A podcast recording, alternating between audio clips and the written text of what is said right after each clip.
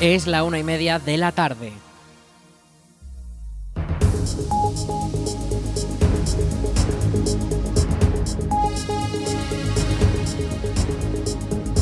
Buenas tardes, lunes 29 de enero comenzamos el espacio para la información local en el 107.4 de la FM en la Almunia Radio. Les habla Rich Gómez y aquí arranca una nueva edición de la Almunia Noticias.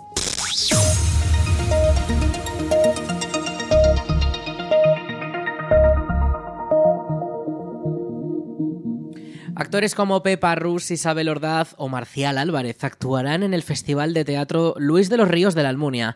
Entre el 3 de febrero y el 16 de marzo, el Cine Teatro Salón Blanco acogerá cuatro obras teatrales de gran éxito crítico y con estilos y temática muy variados para todo tipo de público.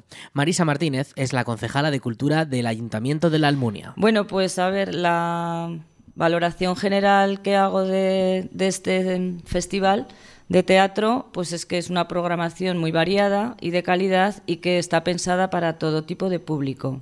¿vale? A lo largo de estos meses de febrero y marzo pasarán por nuestro teatro compañías, actrices y actores de gran prestigio a nivel nacional e internacional, cosa que nos enorgullece mucho. Eh, saber también que las entradas ya están a la venta con la posibilidad de comprar bonos con lo cual te sale más económico acudir a las cuatro representaciones. Nuestra intención es que la gente disfrute y viva las artes escénicas de primera línea en un ámbito rural. Y además de la programación, eh, tenemos la gran suerte de contar con un buen equipamiento en el teatro y los recursos humanos que consiguen que cada obra se desarrolle sin ningún problema. Y por lo demás, decir que os esperamos a todos, que tenemos mucha ilusión en que este teatro salga bien y venga mucha gente a visitarnos y que disfruten mucho de las obras. La primera de las representaciones será este sábado 3 de febrero con la tragicomedia griega Edipo de Teatro del Temple, en la que colaborará la agrupación coral almuniense. Anabel Langarita es técnica de cultura del Ayuntamiento de la Almunia. Impacta la escenografía. Es que parece que estás en un teatro griego. Luego, la intervención del coro que vamos a tener la gran suerte y el privilegio de contar con la agrupación coral almuniense que lleva ya un tiempo ensayando cuatro temas que van a estar en el escenario. Empezamos con un gran clásico súper envolvente, con una historia universal que es el complejo de Edipo, ¿eh? que si no se acuerdan de la historia, eh, me encantaría que antes de ir a ver la representación eh, la mirasen un poquito, porque luego en el teatro lo van a disfrutar muchísimo más. Dos sábados después, el 17, se subirá al escenario Pepa Rus con su monólogo cómico Viva la Pepa. Ya en marzo, el día 2, será el turno de Isabel Ordaz y Marcial Álvarez con la obra cómica La Profesora. Y finalmente cerrará la cuarta edición el día 16 la obra musical de Primitals de la compañía Illana.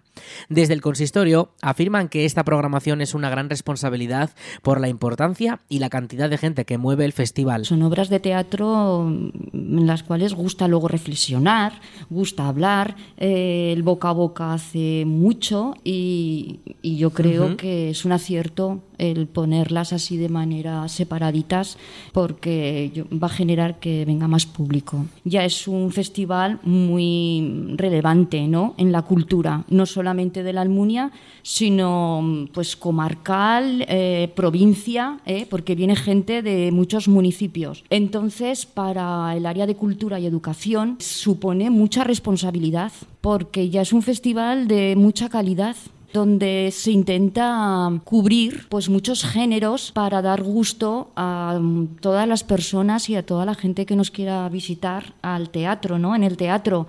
Em, y digo responsabilidad porque de alguna manera damos trabajo a muchísima gente. Y eso es mucha responsabilidad. Y sobre todo también es responsabilidad nuestra que mm, intentemos eh, cubrir este festival pues con obras que pues que vayan a gustar al público. Este año hemos hecho una pequeña variación que va a ser el alternar distintos sábados para que no fuesen los cuatro sábados seguidos. Entonces por ello es que son dos sábados de febrero y dos de marzo para que no sean tan seguidas. Se trata de una de las actividades culturales más exitosas programadas por el ayuntamiento que muestra su interés por reforzar la agenda cultural de la localidad y de la comarca. La Almunia cuenta con tradición teatral y es la única localidad de la provincia de Zaragoza incluida en el circuito Platea del Ministerio de Cultura, lo que permite a los municipios reforzar su oferta de artes escénicas. Todas las obras comenzarán a las 8 de la tarde de su respectivo día y las entradas ya están a la venta en Aragón Tickets Además, desde el área de cultura han vuelto a poner en venta bonos para todo el festival y entradas con tarifas especiales para menores de 26 años y jubilados con el fin de fomentar las actividades culturales. Toda la información sobre la cuarta edición del Festival de Teatro Luis de los Ríos de la Almunia la pueden encontrar en la página web del ayuntamiento de la localidad, laalmunia.es.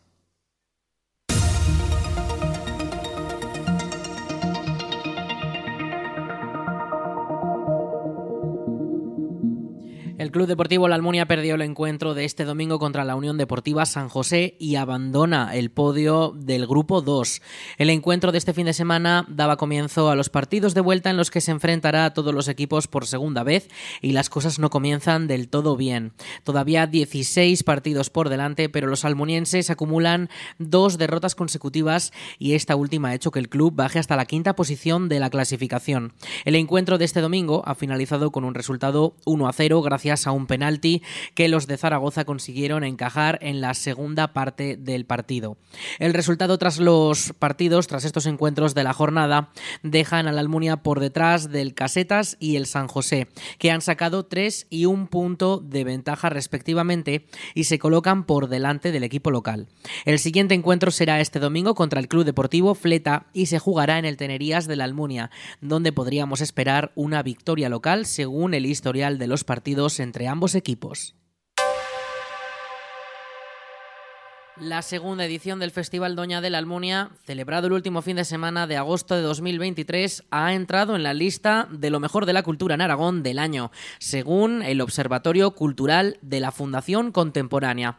La cita musical del Parque de Cabañas ha logrado situarse como la séptima opción cultural más valorada en nuestra comunidad, al mismo nivel que el Vive Latino de Zaragoza o el mítico Pirineo Sur de Huesca, y mejorando el estreno de 2022 cuando entró en la posición 11 de la tabla.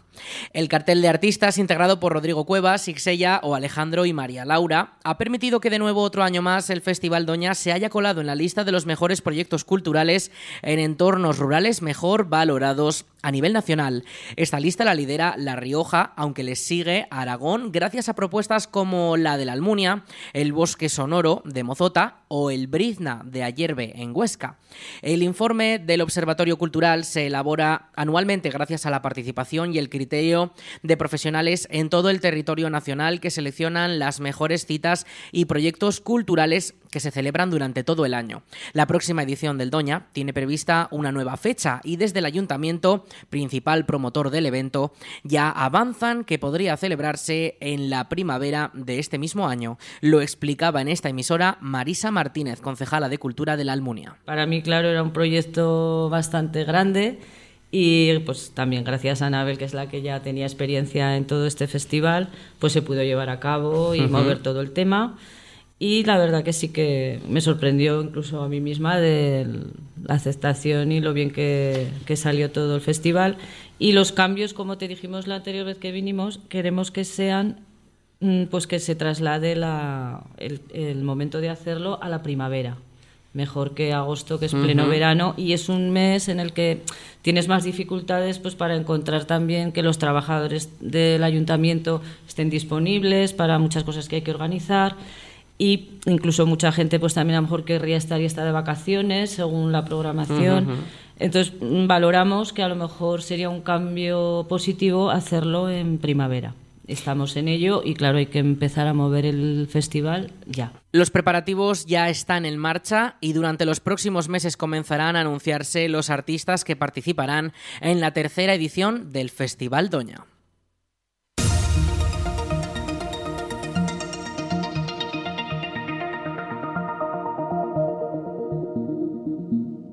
La Diputación de Zaragoza avanza en tecnología y ahora las gestiones tributarias serán más rápidas para los ciudadanos gracias a una aplicación informática. El estreno de este programa moderniza el sistema provincial y facilita la realización de gestiones como el fraccionamiento de pagos o la obtención de certificados del pago de impuestos como el impuesto sobre bienes inmuebles, el IBI o el impuesto sobre vehículos de tracción motora. La institución se sitúa a la cabeza en Aragón utilizando esta aplicación que ya valoran como un avance muy importante. Abraham Martínez es el diputado delegado de Gestión y Atención Tributaria de la DPZ. Le escuchamos. Con ella, la Diputación de Zaragoza da un paso más en la modernización. Se trata de un avance muy importante y de un gran paso en materia de administración electrónica. De hecho, la Diputación de Zaragoza es puntera en Aragón en trabajar con esta nueva aplicación. Este procedimiento va a facilitar la realización de gestiones como el fraccionamiento de pagos o la obtención de certificados del pago de diferentes impuestos, como por ejemplo el impuesto de, de bienes inmuebles o el impuesto sobre vehículos de tracción motora. El nuevo sistema agiliza el trabajo del Servicio de Gestión y Atención Tributaria y beneficiará a casi medio millón de contribuyentes, nueve de cada diez de ellos personas físicas. Luis Manuel López Montoro es el tesorero de la Diputación de Zaragoza. La generación y emisión de acuerdos de concesión de fraccionamientos, la obtención de certificados, estar al corriente en el pago tanto de cualquier concepto tributario individual como de deudas con, de naturaleza tributaria como deudas con cualquier hacienda local de la provincia que nosotros estemos gestionando a través del sistema de información tributaria así como también la obtención de certificados de titularidad de objetos tributarios existentes en el padrón, cual puede ser de un impuesto de bienes inmuebles o de, una finca urbana rústica o la expedición de justificantes de presentación electrónica.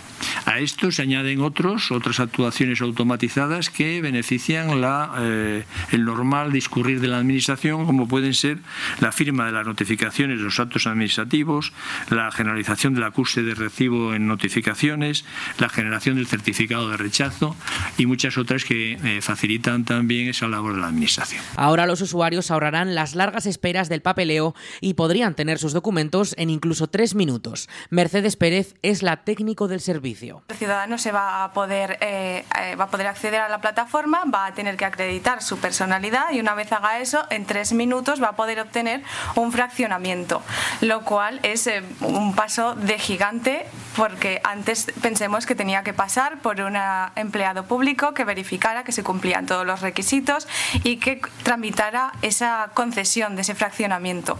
Ahora eso no va a ser así, el sistema va a detectar de forma automática si este señor o señora cumplen los requisitos, cuál es la deuda, va a tener que identificar correctamente la deuda y si, y si ello es así, le ofrecerá un calendario de pagos, lo seleccionará y su propia solicitud es la propia aceptación de las condiciones, lo que permite que se pueda eh, generar automáticamente la concesión de ese fraccionamiento. El 95% del total de los ayuntamientos de la provincia de Zaragoza tienen encomendada a la Diputación la gestión y el cobro de impuestos y tasas municipales, por lo que este sistema mueve hasta un total de 90 millones de euros en nombre de los ayuntamientos. Además, la institución tiene convenios con el Catastro, la Agencia Tributaria, la Dirección General de Tráfico, los notarios y los gestores administrativos, cuyos trámites ahora también podrían pasar por esta nueva aplicación.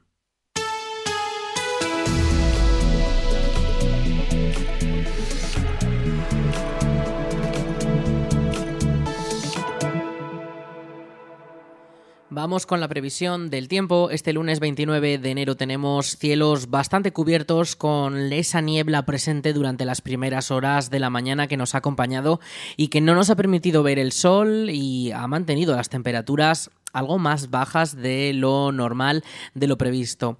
Hoy hemos tenido 14 grados de máxima, las mínimas se han quedado en torno a los 4 durante esta pasada noche y esta próxima madrugada misma situación para este martes, situación muy similar, además de que va a estar el viento prácticamente en calma, eh, no va a soplar de ninguna de las maneras durante la jornada de este martes y las nieblas nos van a acompañar también durante esta próxima noche. Podrían ser incluso un poquito más densas que hoy durante las primeras horas de este martes en torno al amanecer sobre todo. Y luego las nubes nos van a acompañar. Va a ser la tónica general de la jornada de este martes que no van a dejar ninguna precipitación pero sí van a tener todo el cielo encapotado. Vamos a tener esas nubes durante toda la jornada y de cara al miércoles durante la madrugada podría ir despejándose poco a poco para dejar paso a los rayos del sol con ese amanecer de cara al miércoles. Sí que podría soplar un poquito más el viento, rachas de unos 10 kilómetros por hora, vientos del oeste, que harán que las temperaturas pues se noten un poco más altas, pero nada fuera de lo común, nada exagerado, porque va a ser prácticamente solo un grado más eh, de lo que tenemos actualmente. Máximas de 14 grados, mínimas de 5 durante el jueves. Sí que podríamos tener ese aumento térmico que podríamos alcanzar los 20 grados de máxima, con vientos también del noroeste, rachas de 10 kilómetros por hora. Las mínimas sí que es verdad que se van a mantener bastante estables en torno a los 4, los 5 grados. De cara al fin de semana podrían bajar un poquito más las mínimas, en torno a los 3, 2 grados, pero las máximas sí que se quedarán en torno a los 17, 18. Y en el estado de los cielos, pues de cara a ese fin de semana, a eh, mitad de la semana ya, eh, tendremos cielos algo más despejados, eh, alguna nube podría posarse sobre nuestras cabezas, pero ya les decimos que no se espera nada de precipitaciones para los próximos siete días.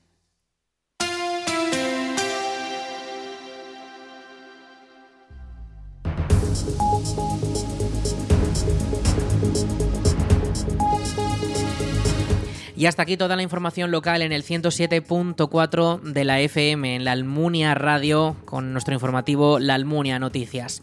En unos momentos, a las 2 de la tarde, llegan nuestros compañeros de Aragón Radio para ampliar toda la información de nuestra comunidad, de nuestro país y también de lo que ocurre en todo el mundo. Eso será a las 2 de la tarde, como les decimos, en unos momentos. Y ya saben, toda la información y muchos más contenidos de esta emisora disponibles en laalmuniaradio.es. Tchau.